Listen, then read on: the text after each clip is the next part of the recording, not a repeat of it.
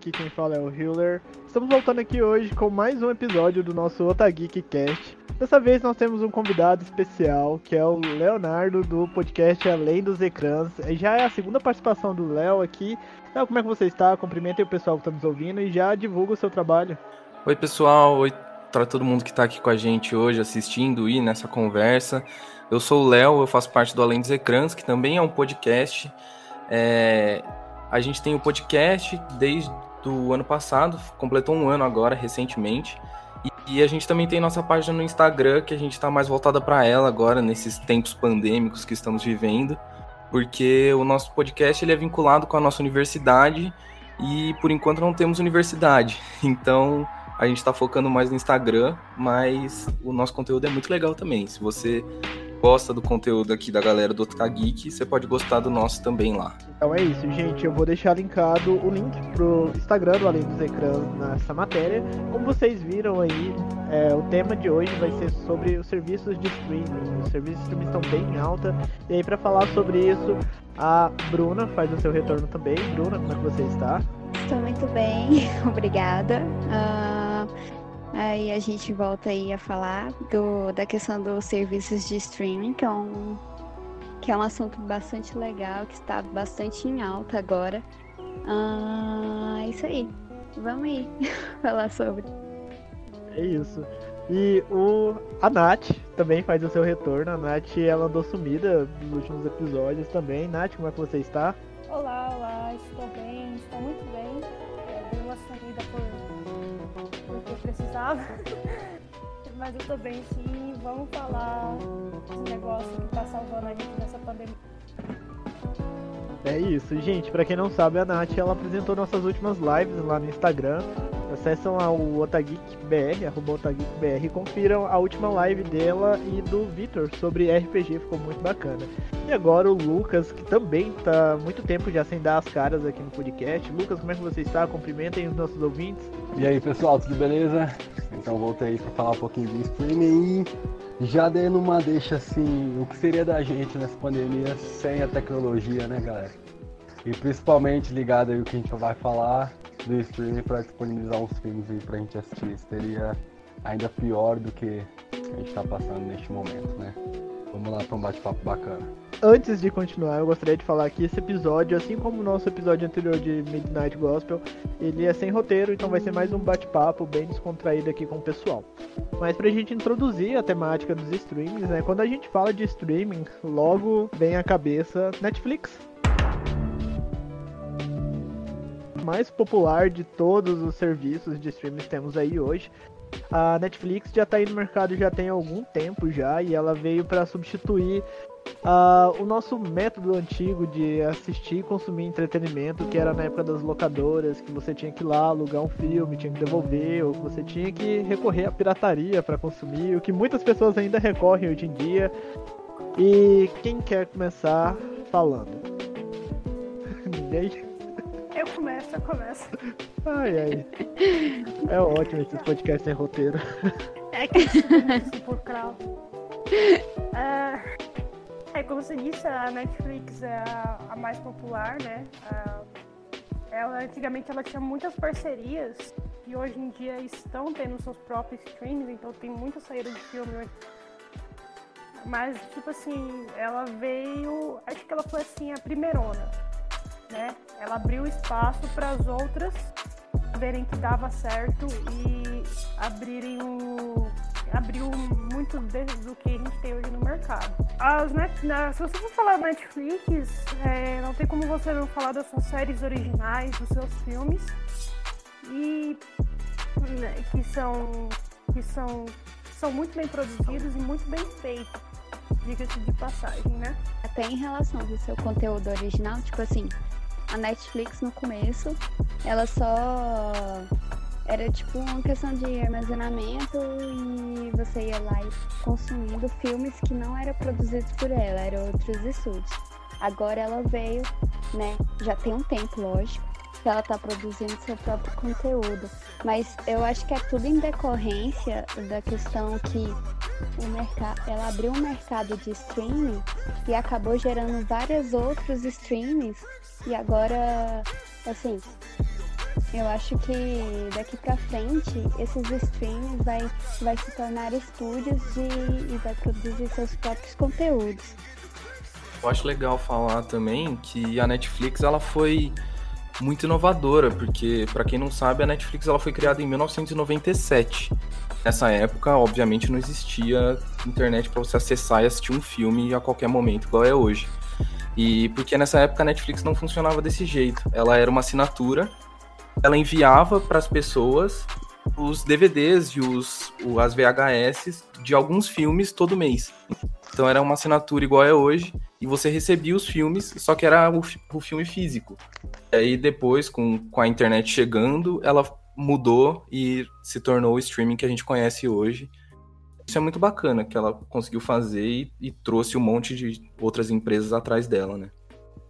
E querendo ou não, ela foi. Ela é, né, o principal streaming que ajudou as pessoas que estão em casa a passar um pouco mais desse tempo é, melhor dentro das suas casas assistindo filmes. Exato. Porque, querendo ou não, é o principal streaming que a gente tem não só no Brasil, mas no, praticamente no mundo todo. E até para mim foi interessante, porque eu ainda tinha um receio com alguns filmes e séries. Não falo nem questão de achar que seja ruim, mas dar importância para outros filmes, seja no cinema ou que acaba indo para algumas pra plataformas antes. E como não tendo muita opção para assistir, eu acabei dando liberdade para ver alguns filmes e séries que eu tava lá na minha lista, mas eu não tava assistindo, não tava dando valor para assistir.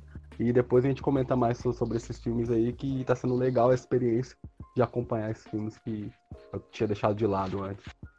Sem falar que.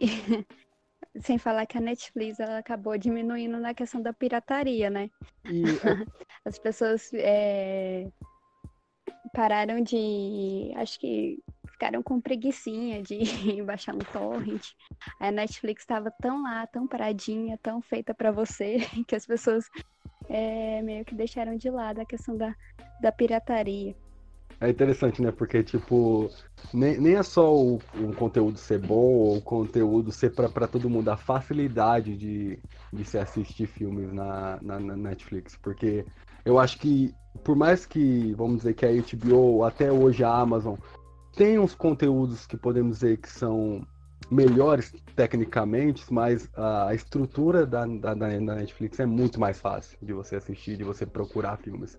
Então ela dá essa comodidade que faz com que você não procure em outros streaming e também você não, não procure de outras formas piratas para se assistir também. E só emendando ali que o pegando o gancho que o Leonardo falou, a Netflix ela assumiu esse formato mais popular de é, de ter um catálogo de filmes assim só em 2007 que ela colocou a versão é, online dela e aí ela teve uma mudança ali no corpo de direção e ela passou a disponibilizar o conteúdo online, mas antes de 2007 o serviço era apenas por locação de DVDs.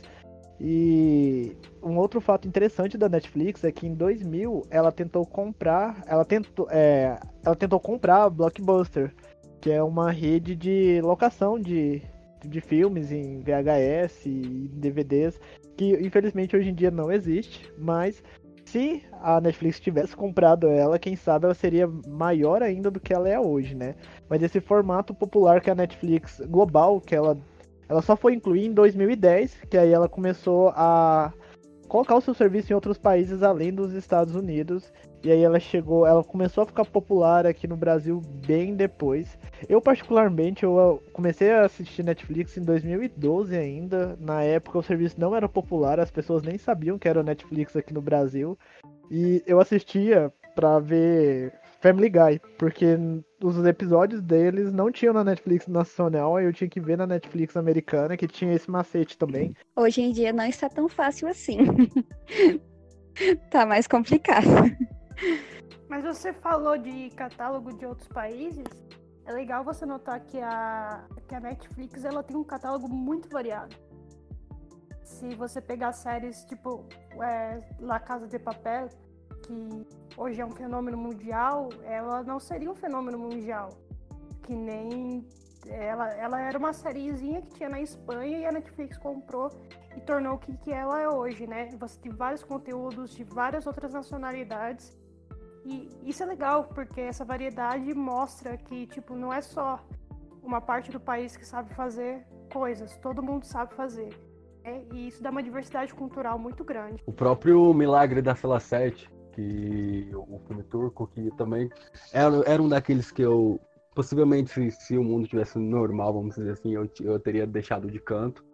Aí eu fui assistir, né, o filme é lindo, é triste, você chora, e é um filme muito bom tecnicamente também, mostra a cultura turca, então você tem essa experiência de entender um pouco mais de outros países também, que se ela não existisse, possivelmente a gente não iria saber. É, eu acho que esse é, o, é o, a, grande, grande vantagem da Netflix em cima dos outros streamings, né? Ela chega em, em lugares que os outros streamings não conseguem chegar. É, acho que muito por ela ter sido uma das pioneiras nesse, nesse meio, né?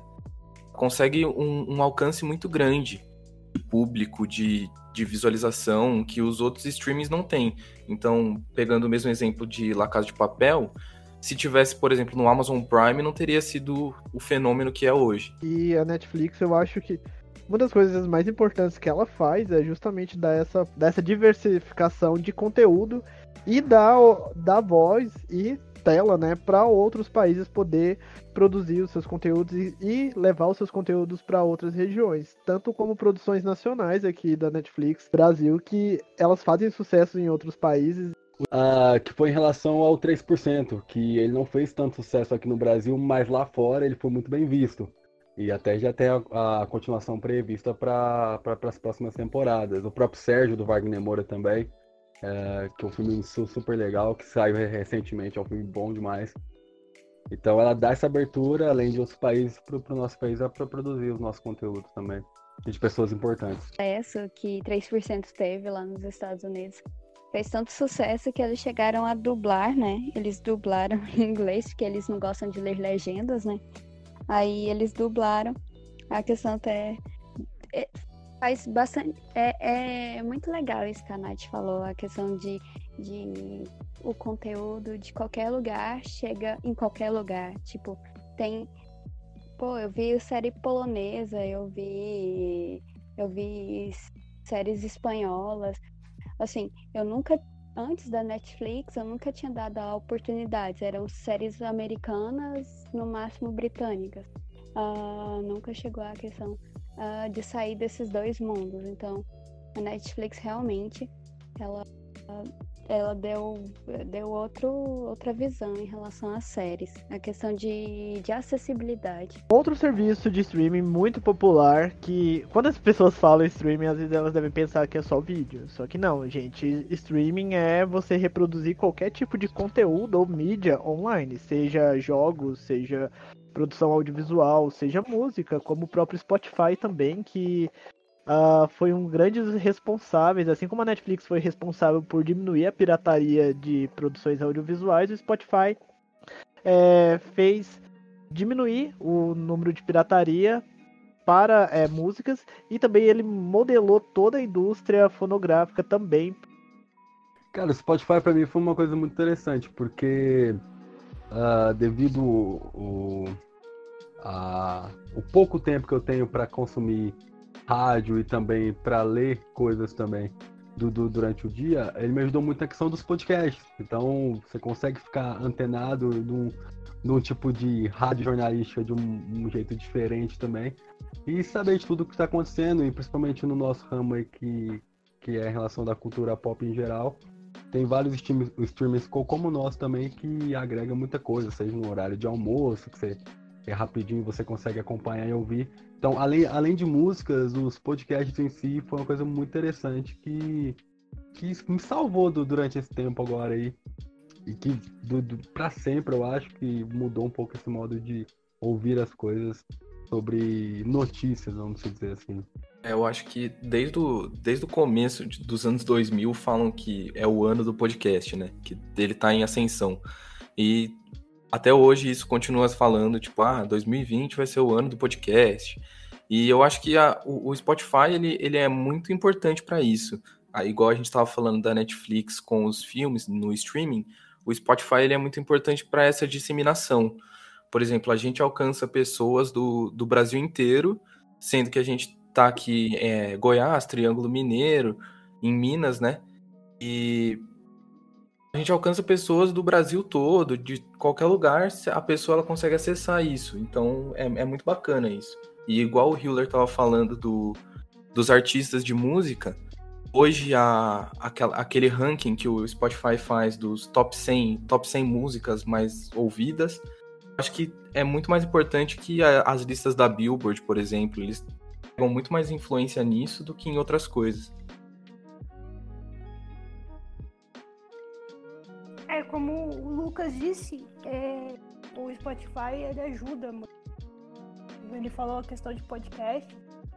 É engraçado, eu tava querendo alguma coisa a mais e eu comecei a ouvir um podcast que é na verdade um audiolivro é, interpretado do Senhor dos Anéis.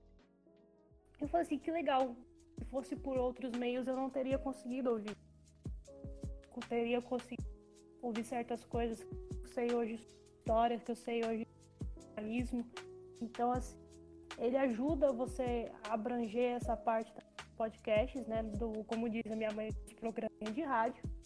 Mas também acho que na questão fonográfica, na questão da indústria mesmo,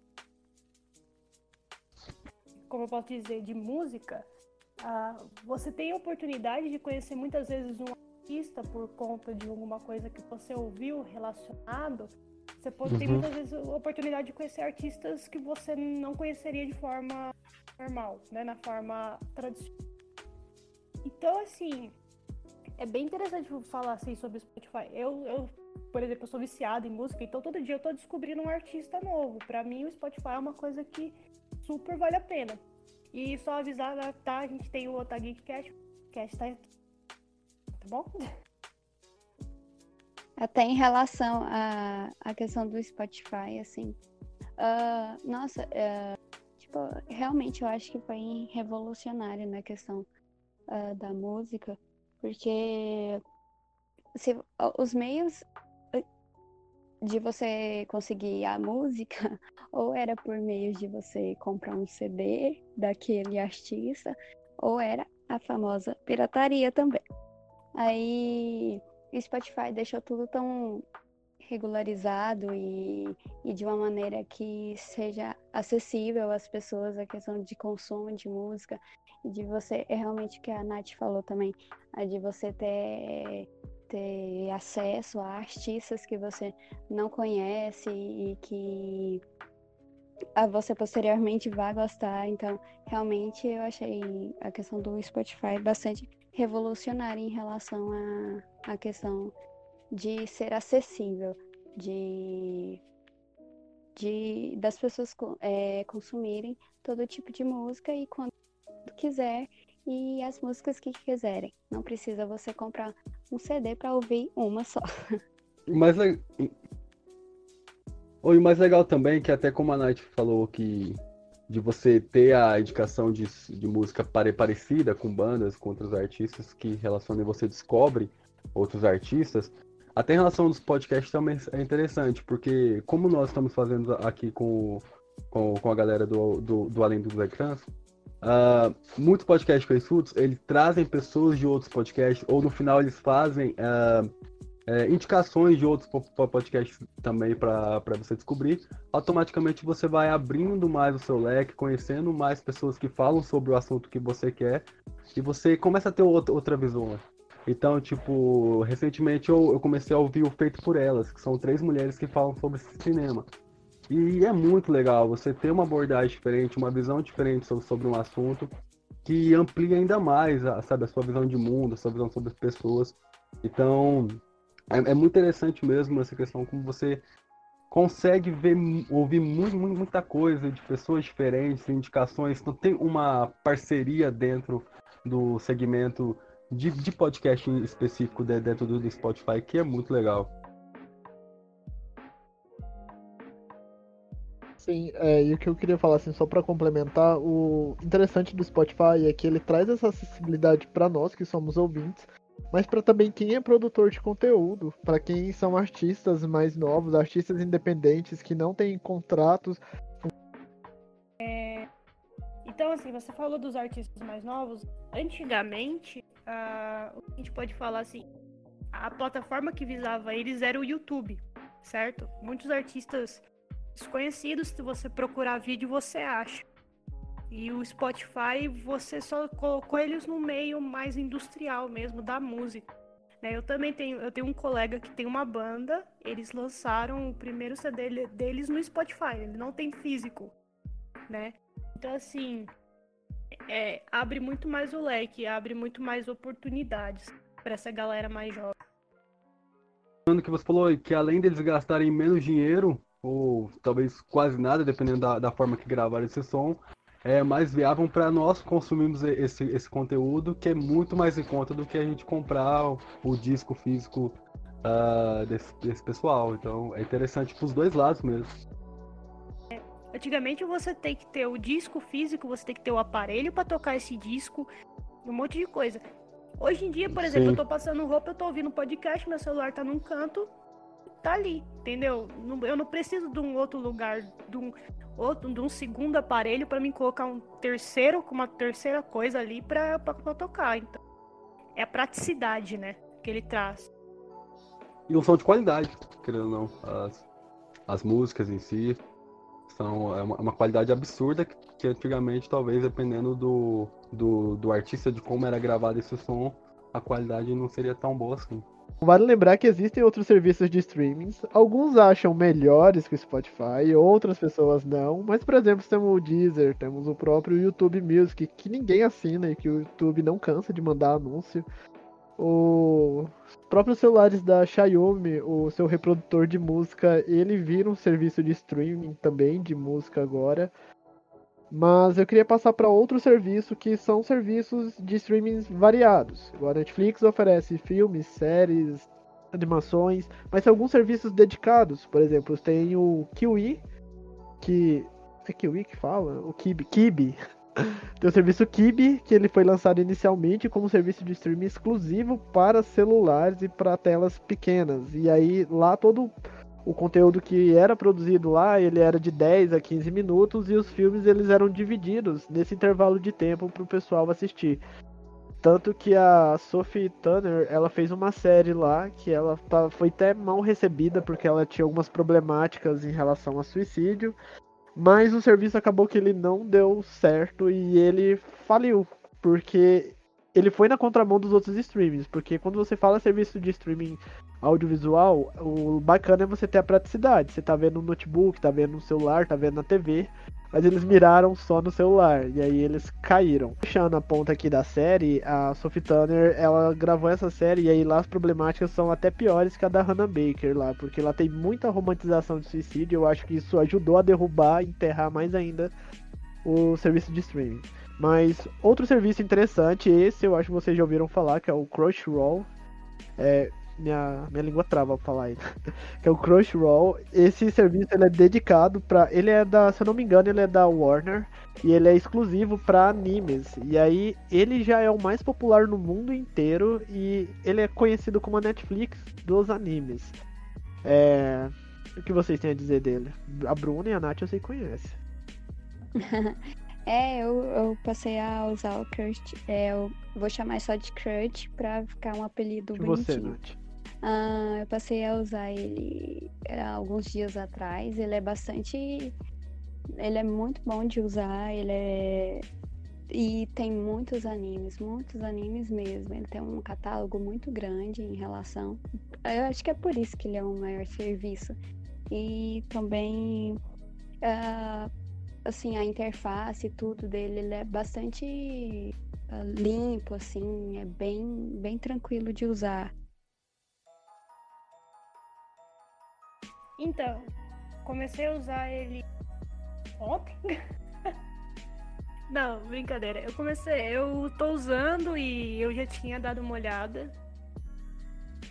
Como a Bruna falou, a interface é limpa, você tem um catálogo variado vai de animações até mais antigas para mais novas. Lá você tem a opção de ver os animes da temporada, ou se você quiser dar uma olhada no, nas, outras, nas outras animações. E ele é muito bom. E é engraçado, né? Porque eu aprendi isso com a Netflix. Depois, é, eu, a primeira coisa que eu procurei lá foi se eu podia jogar o conteúdo que tava no meu celular na minha televisão. Porque depois de um certo tempo eu não consigo ficar muito tempo no celular olhando na, na tela. Então eu jogo o conteúdo na televisão. Ele pode fazer isso. E ele tem alguns animes ali que são muito. animes até desconhecidos, né? São aqueles animezinhos que são menores perdidinhos ali, mas é, ele tá ali no serviço, então ele, ele mostra uma variedade muito grande do que, que você quer assistir. E ele não é difícil de, de, de se mexer, né? Ele é bem prático. Então, assim, e, e, o, e os animes são de boa qualidade. São, são. E eu também tava dando uma olhada, tem muitos animes, assim, o pessoal que não gosta de dublado, tem bastante animes dublados é, lá. Tava até vendo um. Tem um que eu amo, que é dublado, que tá dublado e eu vi ele. É muito bom. Valor, valoriza o público daqui do ocidente e valoriza as produções, né? E agora o Crunchyroll, eles começaram a produzir uh, animes, é, animes deles mesmos, né? E tem um que tá fazendo muito sucesso, que é o Tower, Tower Gods, o Tower of Gods, eu não sei se, se esse é o nome correto. É, isso, esse anime eu vi um episódio dele, a qualidade dos traços dele é muito bem feito. E é uma produção original deles. Mas é só pra gente fechar aqui o Crunchyroll, é, no site do Otageek temos algumas matérias de alguns animes que estão disponíveis no catálogo deles. Basta vocês acessar nossa categoria de animes e conferir lá as críticas. Tem crítica de Digimon, tem crítica de alguns outros animes lá que o Norman fez. É, e tá tudo lá no site. Mas vamos passar agora para o Prime Video. O que vocês têm a dizer sobre esse maravilhoso serviço acessível?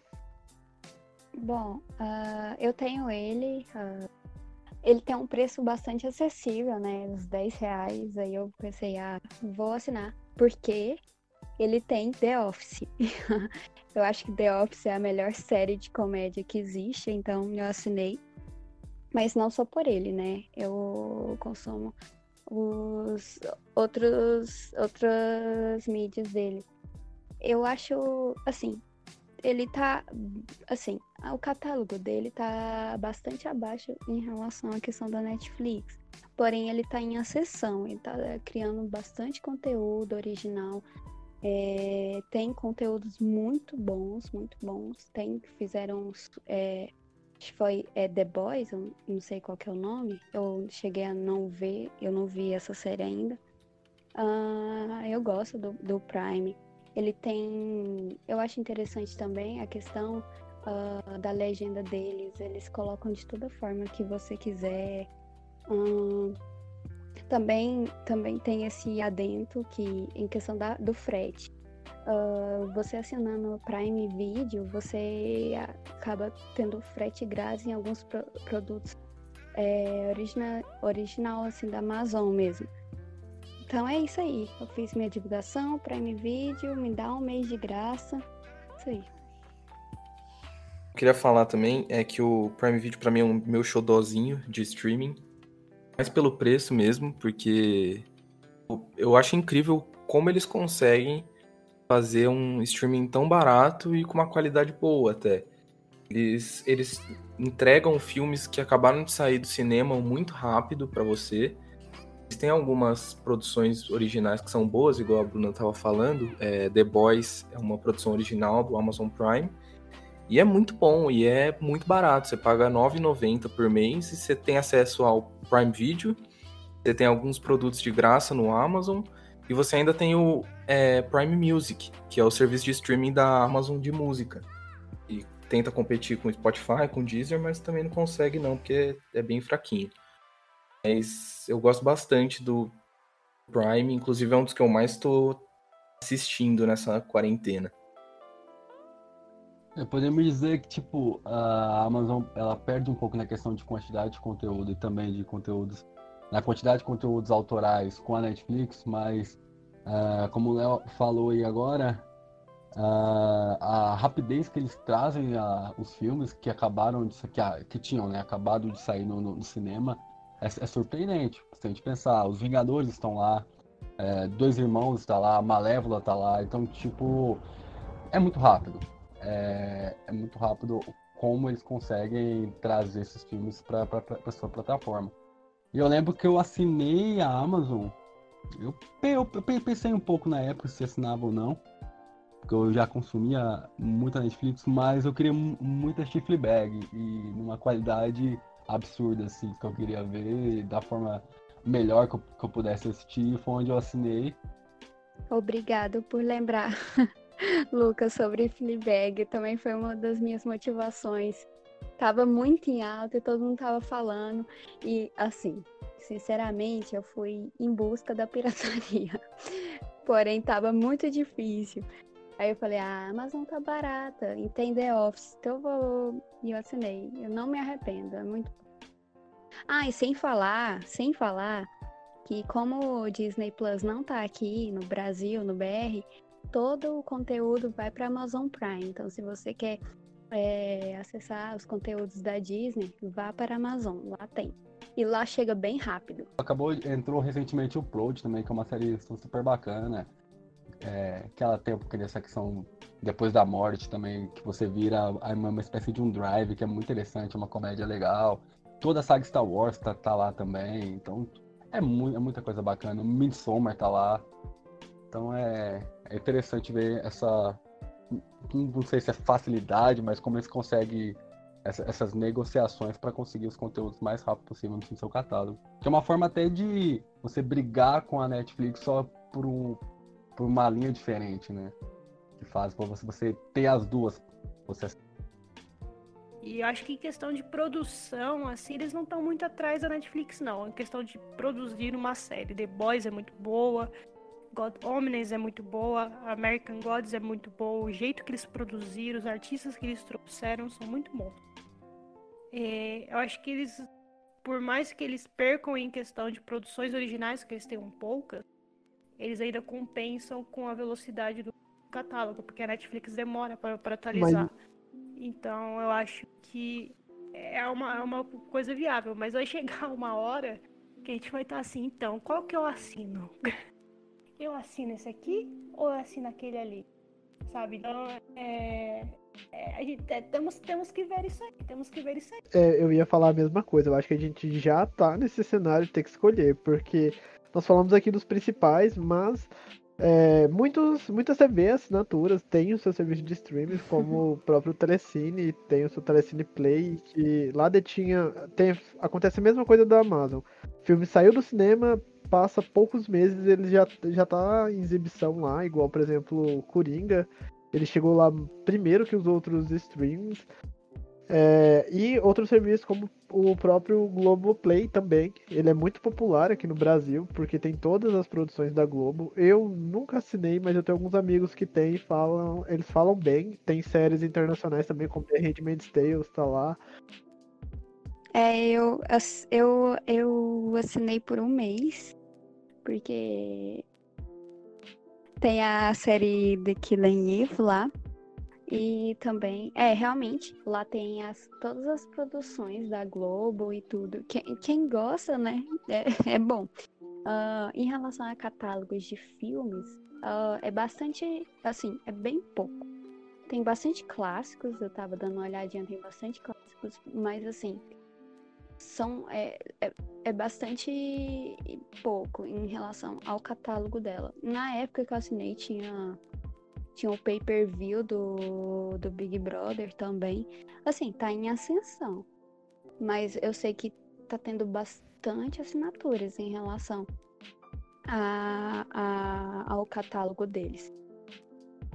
E, eu, assim, voltando a falar, eu acho meio problemático essa questão de muitas muitos serviços de streaming vai ficando cada vez mais ramificado as pessoas não têm é, não vai ter dinheiro ou não vai ter como vacinar tudo. Então e cada vez cada estúdio está tendo criando sua própria plataforma de streaming e proibindo tipo a Netflix. Netflix já não tem conteúdo mais da Disney. Netflix não tem o conteúdo que foi pela, pela antiga Fox, né? E tá ramificando cada vez mais. Eu acho que isso se torna meio problemático também em relação à questão de ser acessível para todos. Não vai, não vai acontecer mais e eu acho que pode até gerar tipo o retorno na questão até da questão da pirataria, as pessoas não vai ter uh, não vai ser acessível o conteúdo para elas, então é é ir para pirataria em relação de consumir esse conteúdo.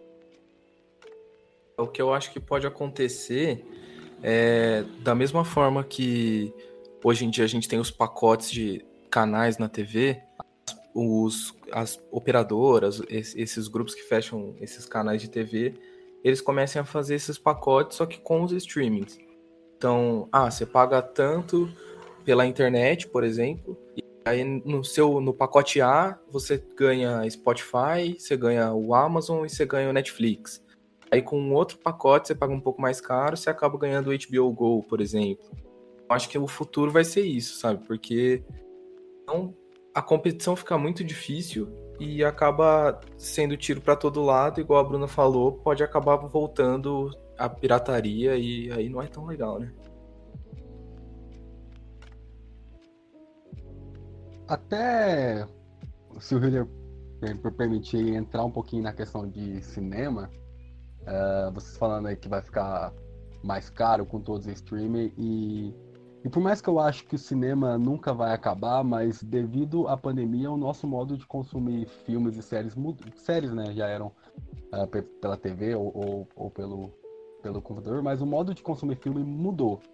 Então, uh, vocês acham, assim, uma, uma pergunta para a gente abrir aqui, um tema um pouco diferente, que quando a, a, pandemia acabar, você acha que a volta ao cinema vai ser normal, como, como era antes? Já que muita gente aprendeu ou passou a consumir mais conteúdo uh, de, de filmes por Eu acho por, o seguinte, Lu, é, a gente acho que já até tinha comentado alguma coisa sobre algum outro podcast. Que vai ser aquela coisa. Blockbuster a gente vai pro cinema assistir. Aqueles blockbusters que foi os Vingadores agora, o, sabe, aquela coisa bem grande. Filme pequeno a gente assiste em casa. Eu acho que vai chegar esse a gente só vai dar pauta para filme que é grande, para filme que é pequeno. A gente vai acabar consumindo em casa do... de vez em quando.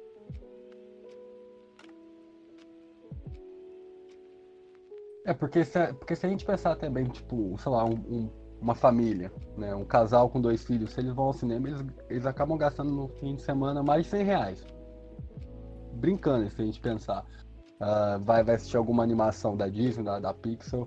Então, duas crianças com pai e mãe, acaba gastando até mais que esse valor. Se a gente pensar que o pai pode assinar dois, três streaming e pagar menos que 100 reais para deixar o seu filho assistindo o filme em casa, pode ser ainda mais viável do, do que se ele fosse para um cinema. Então é muito interessante a gente pensar e, e refletir de como será esse consumo mais para frente, né? Porque, querendo ou não, as pessoas aprenderam a, a, a consumir esse tipo de conteúdo em casa. É, enquanto alguns meses atrás só nós, entre aspas, assistimos, hoje nossos pais consomem até mais que a gente. Então é, é interessante esse lado, assim, de. Não, não acho que o cinema vai acabar, mas pode ter um impacto aí se eles não mudarem um pouco uh, a forma de distribuir filmes uh, e, de, e, de, e, de, entender que o streaming existe e que é um forte concorrente com eles. Não, acabar não acaba. Vai vai estar tá lá. Vai estar, tá, é, eu falei, vai focar em coisas maiores. E isso vai impactar em festivais, vai impactar muito o jeito pura do ver o serviço já deu uma polêmica uma vez em Cannes, eu acho que vai, pode dar de novo, porque o que essa pandemia está mostrando pra gente é que, em teoria, hoje em dia a gente pode conseguir tudo com a tecnologia.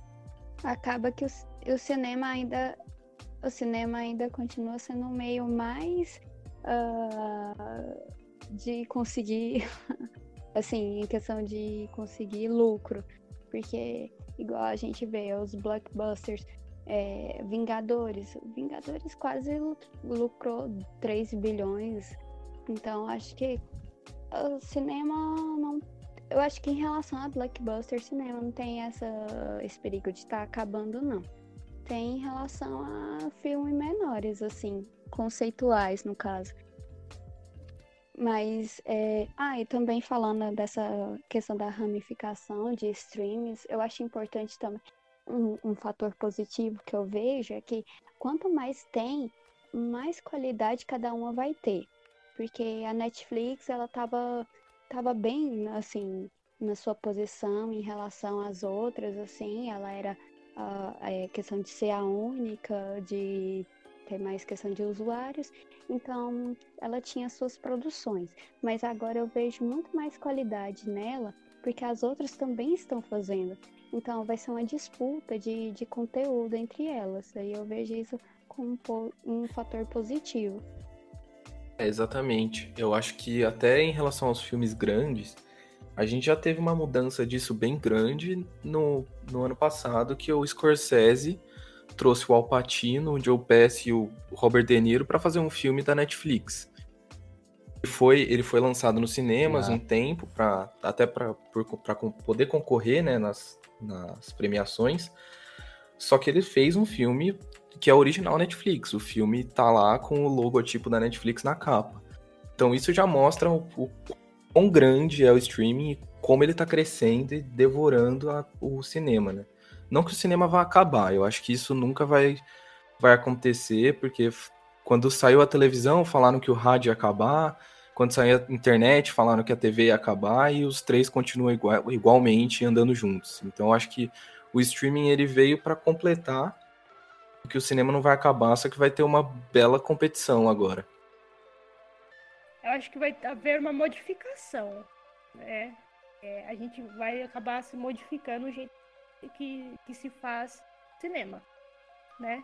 O Snyder Cut é um reflexo disso. O filme, se não fosse a questão, cenário da pandemia e a questão dos streams, nós nunca iríamos ver esse filme. Então isso já é um reflexo que pelo menos nos próximos dois a três anos o streaming vai estar à frente do cinema. E esse ano em si, eu pelo menos aqui no Brasil, acho que a gente não vai voltar a ter cinema tão cedo. Né? Eu tô vendo que eu vou ter que. Eu tô vendo que eu vou ter que assistir os filmes grandes tudo por. Eu tô vendo que os filmes grandes. Disney ia lançar um monte de filme esse ano, né? Do Viúva Negra, tais lá. Eu tô vendo que vai acabar tudo indo pro serviço de streaming e a gente que se quebre. Ah, eu acho. Ah, continuo achando que vai ser lançado no cinema mesmo. Mas vai ser só pro ano que vem. Porque eles não vão perder bilheteria. Eles não vão. Eles vão adiar o, o quanto for. Tipo assim, eles querem ficar bem bastante longe da questão da pandemia. Porque as pessoas não querem sair de casa, né? E ficar num cinema lá, sendo sujeito à questão do vírus. Mas eu acho que eles não vão colocar em serviço de streaming, não. Acho que vai ser lançado no cinema mesmo. Que a bilheteria é, tipo, em relação ao lucro do cinema, é bem maior. Mas só pra gente começar a falar aqui sobre os outros serviços de streamings, que são os monstros que vão vir aí. Disney Plus já está presente em muitos países. Aqui na América Latina ele não veio ainda. Uh, o HBO Max, se eu não me engano, vai ser lançado essa semana ainda. E aí a proposta da Warner foi fazer o reverso da Disney, porque eles querem ser meio que o anti-Disney Plus. E eles vão lançar, dando prioridade para o mercado daqui da América do Sul, o que é muito bom para nós, é o que não é bom para outras pessoas. Mas o que vocês têm a dizer sobre esses novos serviços que estão vindo aí? Até sei porque eles vão lançar aqui na América, na América do Sul, na América é, Latina. Uh, nossa, o brasileiro consome bastante, muito. Acho que em, principalmente em produtos, é, em filmes é, é, produzidos pela Warner. Assim, eu acho que Brasil, não sei qual filme ficou, acho que foi Aquaman, que ficou em segundo lugar, assim, em relação ao consumo dele. Foi aqui, no Brasil. Então, então é, assim, tá, tá, tô esperando eles olharem mais em relação aqui, porque a gente consome bastante, bastante filme. E geralmente acabam deixando de lado em relação aqui. Mas acho que é, por isso, não sei. ele a gente consome bastante. Em questão do, do Disney Plus, você falou, infelizmente aqui no Brasil não tem quem distribui os conteúdos é a Amazon.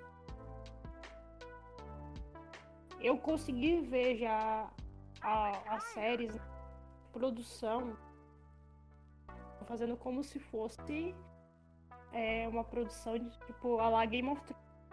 Uma produção muito alta. Então a gente tá tendo muitos. Muito, vai sair muitas séries.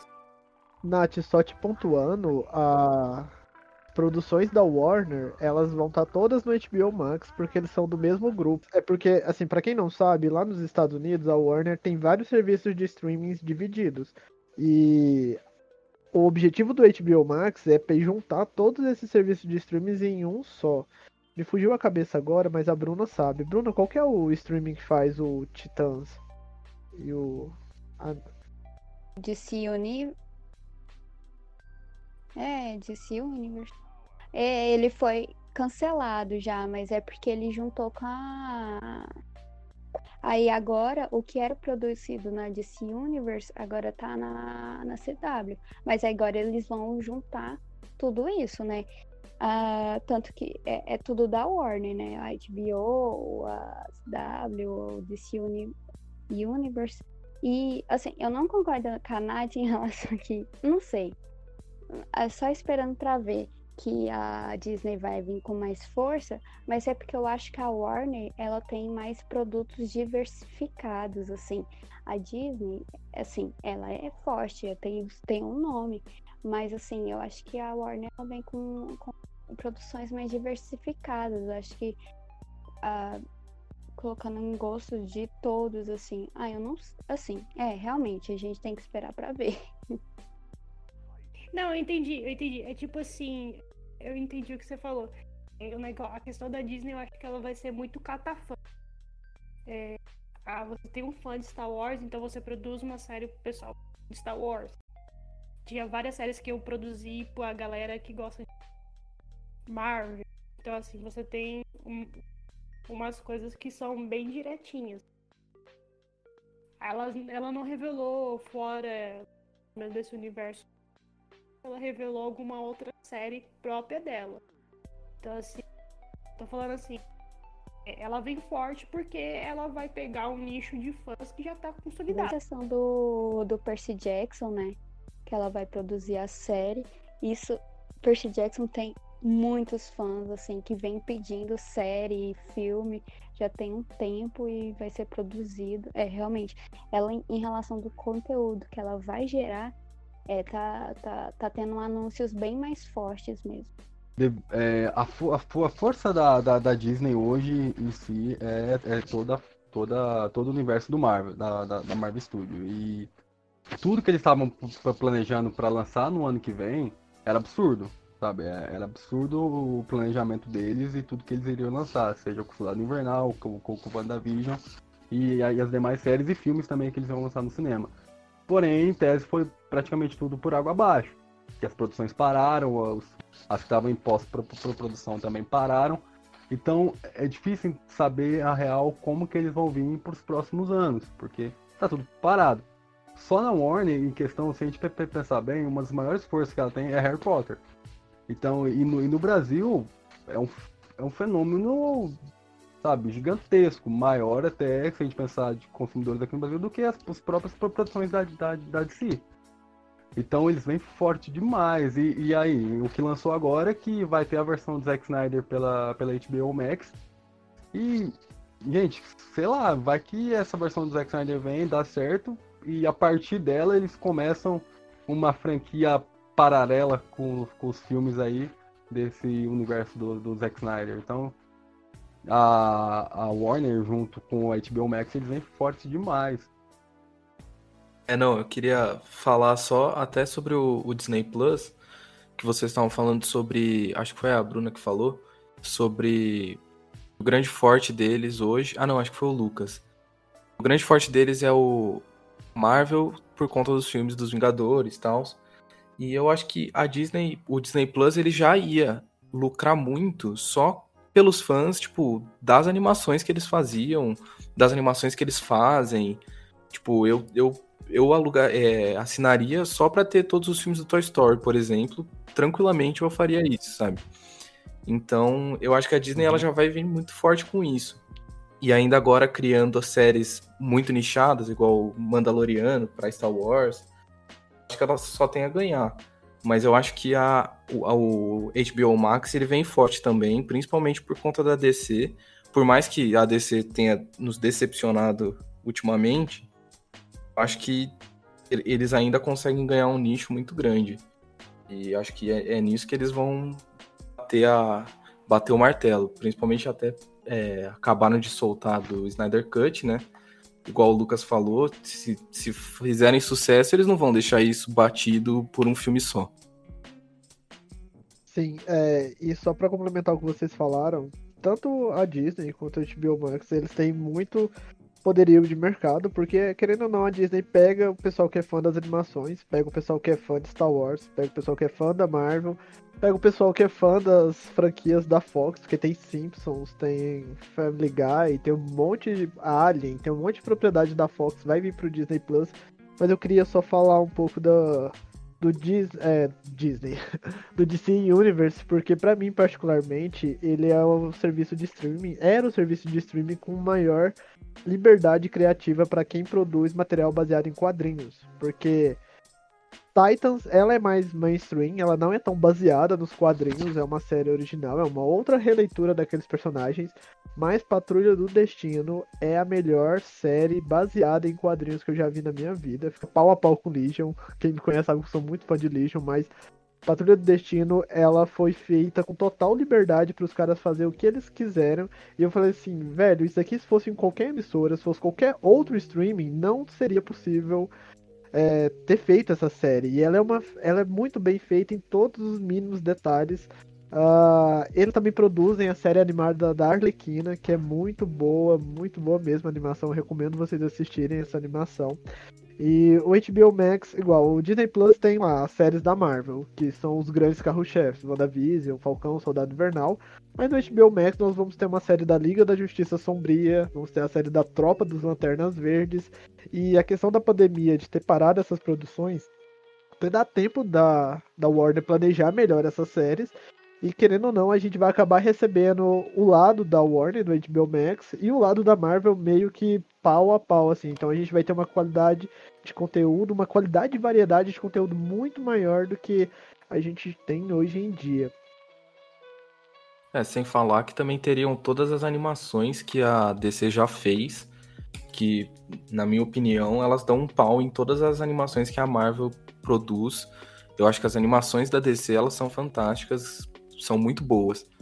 Então acho que tem até, até isso assim que eles têm uma vantagem. Sim, inclusive a, a Warner ela pediu para refazerem a série animada do Looney Tunes exclusivo pro HBO Max. Então vão, eles vão usar aquele traço cartunesco da animação antiga, só que eles vão refazê-la com pegam aquele visual antigo, só que eles trazem para uma modelagem mais moderna e eles trazem a tramas daqueles personagens para uma roupagem mais moderna. Eu ainda não vi se a série vai ser para maior de idade, porque querendo ou não, sendo uma série infantil na época, eles, eles mexiam com armas, com cigarros, eram bem uma coisa bem extrapolada pro Looney Tunes.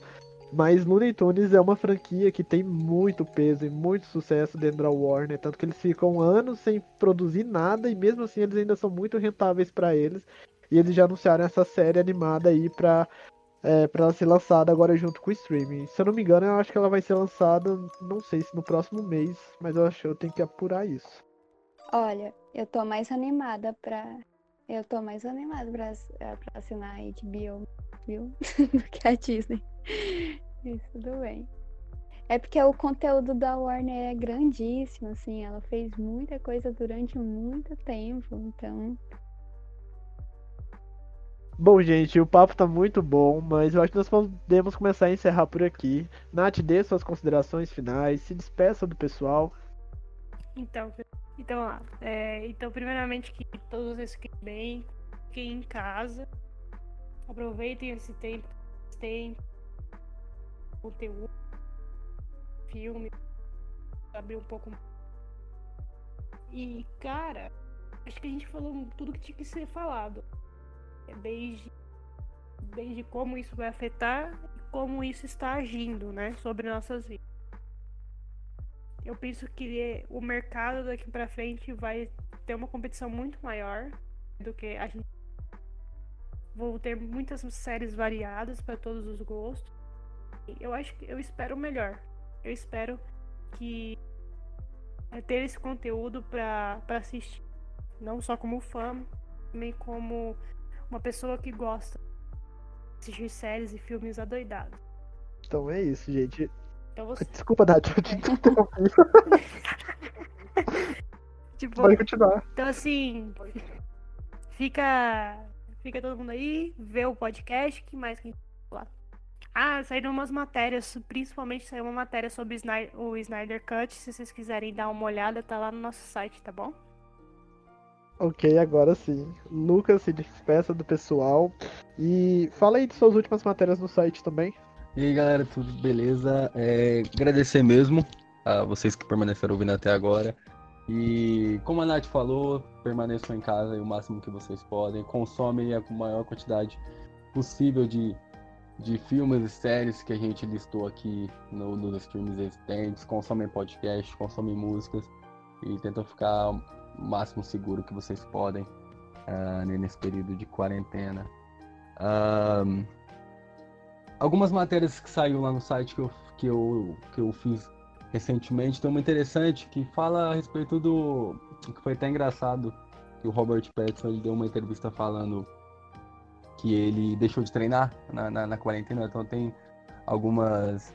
Uh, algumas coisas legais que ele fez no, no, no passado que, que acaba sendo bem engraçada para entender o porquê que, que ele disse isso também. Tem algumas sugestões de atores e atrizes para, para o novo X-Men que vai vir aí mais pra frente no, no universo cinematográfico da Marvel, então, e além de, de, todos os redatores do Otagi que, que fazem de, direto lá muitas matérias legais. Beijo, fechou, galera? Brigadão. É nóis. Ah, eu tava falando mutado. Pô, eu tava falando. Ah, então. eu estava falando aqui.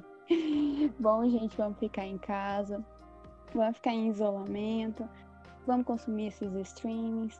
Mesmo que vai ter variados streamings, a gente não vai ter variados dinheiros para poder pagar, porém, consumam, consumam uh, essa mídia em casa.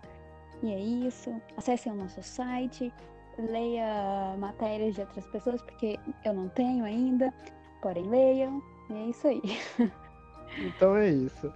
É, então, muito obrigado você ouvir esse programa até aqui agora. Eu vou passar agora a palavra pro Léo para ele dar suas considerações finais, despedir de vocês e mais uma vez divulgar o trabalho do Além dos Ecrãs, que é muito bacana. Léo, foi um prazer ter você aqui conosco no Otageekcast. Você sempre será bem-vindo, você, a Duda e o Gui, quando quiserem participar. Mas despeça aí do pessoal.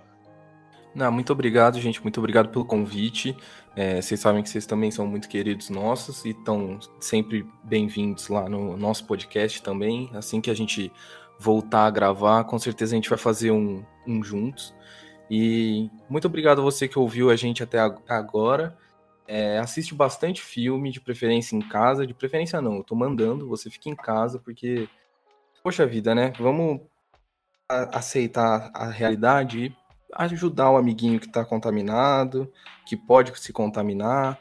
Então, assiste em casa o filme, tem um streaming bom e barato aí para você, ou chama o seu amigo que tem um streaming que você quer assistir um filme e pede para ele para assistir aquele filme. Eu fiz uma, uma coisa muito boa que foi fazer uma lista de vários filmes que eu não tinha assistido. E aí eu fui linkando em qual, em qual streaming que ele tinha. E aí eu vou pedindo pra galera me passar a conta só pra assistir aquele filme. E assim a gente assiste bastante coisa. É, se você gostou de mim, go gosta do Além dos Ecrãs, aliás, quer saber mais sobre o meu trabalho, entra lá no Instagram, é arroba a gente tem live toda quarta-feira, a gente tem vários posts durante a semana, e é isso daí. Muito obrigado a todo mundo que assistiu, muito a, ouviu, muito obrigado a vocês aí do, do Otageek, e até mais. Então é isso, gente. Mais uma vez, muito obrigado a vocês ouvirem esse programa até aqui. Fiquem ligados no Otageek, acessem lá o otageekbr.com. Todo dia tem uma matéria nova para você conferir e até a próxima.